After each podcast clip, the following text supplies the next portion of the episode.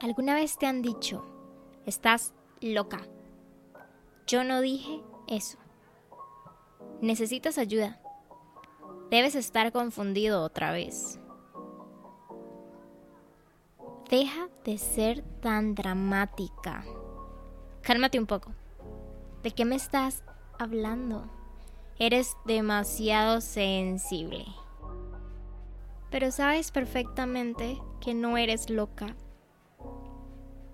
que no estás siendo dramática, de que él sí te hizo sentir mal y que no necesitas ayuda, es muy probable entonces de que estás sufriendo de gaslighting.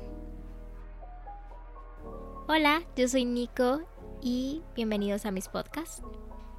Muchas gracias por estar escuchándome, muchas gracias por estar nuevamente aquí conmigo. El día de hoy tengo un tema muy interesante del cual me gustaría hablar con ustedes. Y estoy muy emocionada. Pero antes, estoy tomándome un té, por supuesto, siempre voy a tomarme un té. y el día de hoy me estoy tomando uno de canela con manzana. Y está muy rico, ya lo probé, perdón, ya lo probé. Pero está súper rico, está dulce, está perfecto, me encanta el sabor, creo que se puede convertir en uno de mis tés favoritos. No lo había probado antes, pero está riquísimo. Y les voy a decir sobre algunos beneficios. ¿Qué pasa? Les voy a decir sobre algunos beneficios.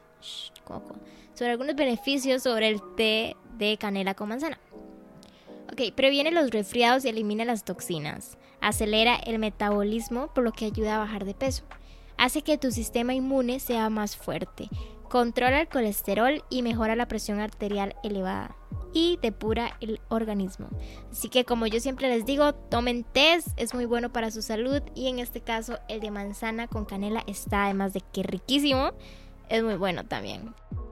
Y sin nada más que decir, comencemos con el podcast de hoy.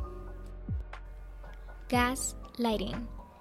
Es un patrón de abuso emocional en que la víctima es manipulada para que llegue a dudar de su propia percepción juicio o memoria. Esto hace que la persona se sienta ansiosa, confundida o incluso depresiva.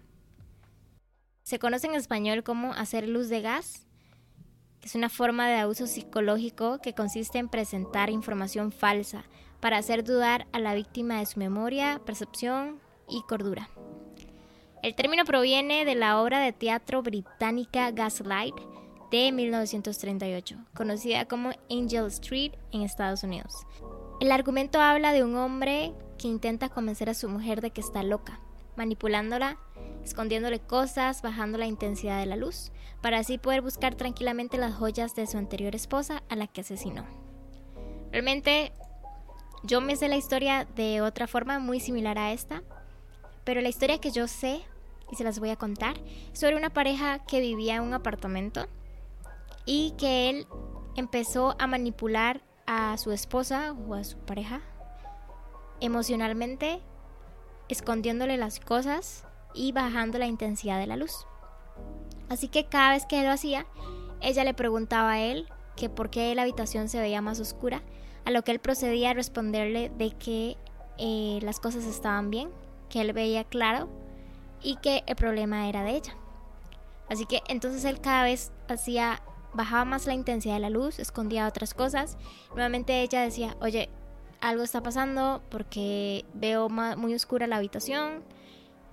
Y pues dejé, por ejemplo, mis llaves aquí, ya no están. Entonces él decía, sabes que probablemente te estás volviendo loca.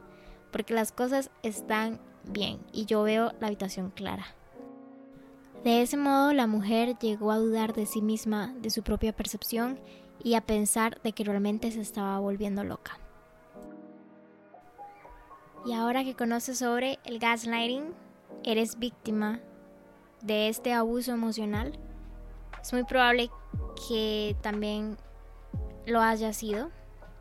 Creo que todos hemos pasado por esto, inclusive sin ni siquiera saber que existía ese nombre, gaslighting. Yo no sabía que existía y yo me di cuenta que fui víctima de este abuso emocional. Em, creo que se da mucho en las relaciones cuando tú eh, quieres conversar sobre algo que no te gusta y pues tu pareja se defiende con el que pues todo está bien, no pasa nada, eh, tú te estás volviendo loca.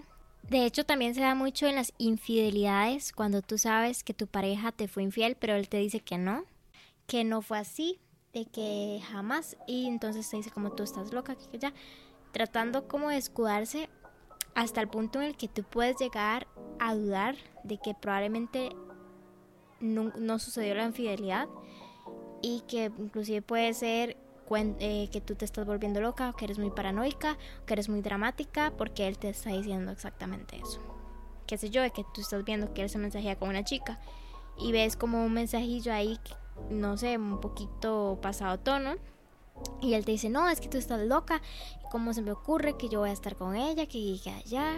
Y entonces tú llegas a pensar, no, pues sí soy tal vez media tóxica, cuando realmente el tipo, pues probable que te está poniendo los cuernos con ella. Entonces, esos son algunas, algunos de los ejemplos que puede existir del gaslighting y que por eso es importante también reconocerlos.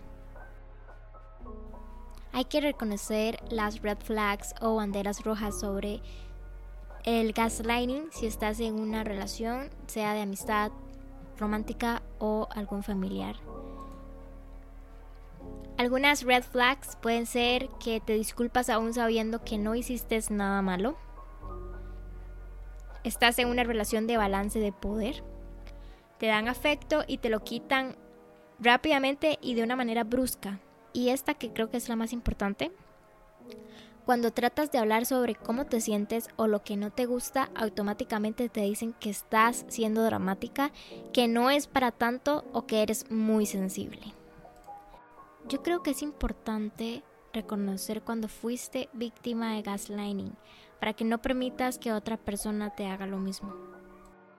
Y pues sí, yo sufrí de esto, creo que la mayoría de nosotros hemos sufrido sobre el gaslighting y que quizá alguien te ha manipulado de esta manera, haciéndote creer que tú eres la culpable o que tú eres el culpable cuando realmente sabes que no hay nada de malo en ti.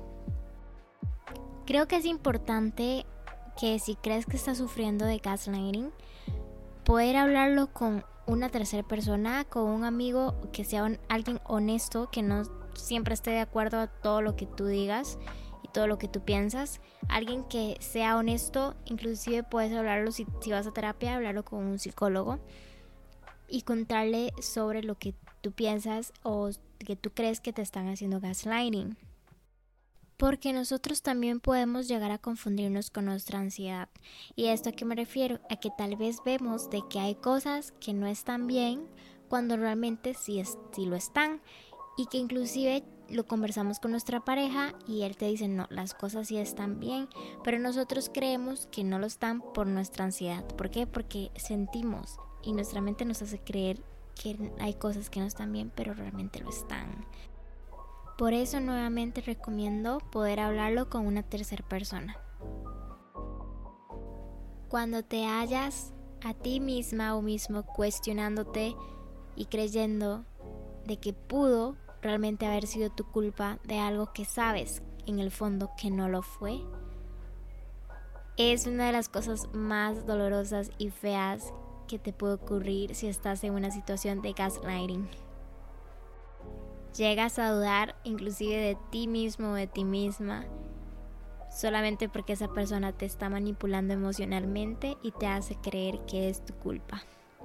Y es demasiado doloroso y triste y lo digo porque fui víctima de gaslighting y recuerdo muchas veces de que llegué a pensar de que probablemente era mi culpa sobre algo que en el fondo yo sabía que no y que muchas personas inclusive me lo decían que no, pero como amaba a esa persona, pues quizá uno inconscientemente se lo llega a creer. El gaslighting es un tema que me encanta. Me encanta leer sobre esto, leer relatos de personas que han sufrido sobre eso. Y es muy, muy interesante, la verdad. Em, por eso me siento feliz de que les haya podido enseñar un poco sobre este tema para que ustedes lo conozcan y que si están siendo víctimas de esto, por favor, busquen ayuda, salgan de allí o inclusive si fueron víctimas como yo, que lo podamos reconocer para no permitir que otra persona no lo vuelva a hacer. Así que, pues creo que esto ha sido todo por el podcast de hoy. La verdad creo que quedó muy cortito, eh, a diferencia de los otros podcasts que he hecho, que son casi de 30 minutos. Este sí quedó un poco más eh, resumido, pero creo que se llegó el mensaje, o eso espero. y pues sí, muchísimas gracias por escucharme. Y esto fue Te con Ni.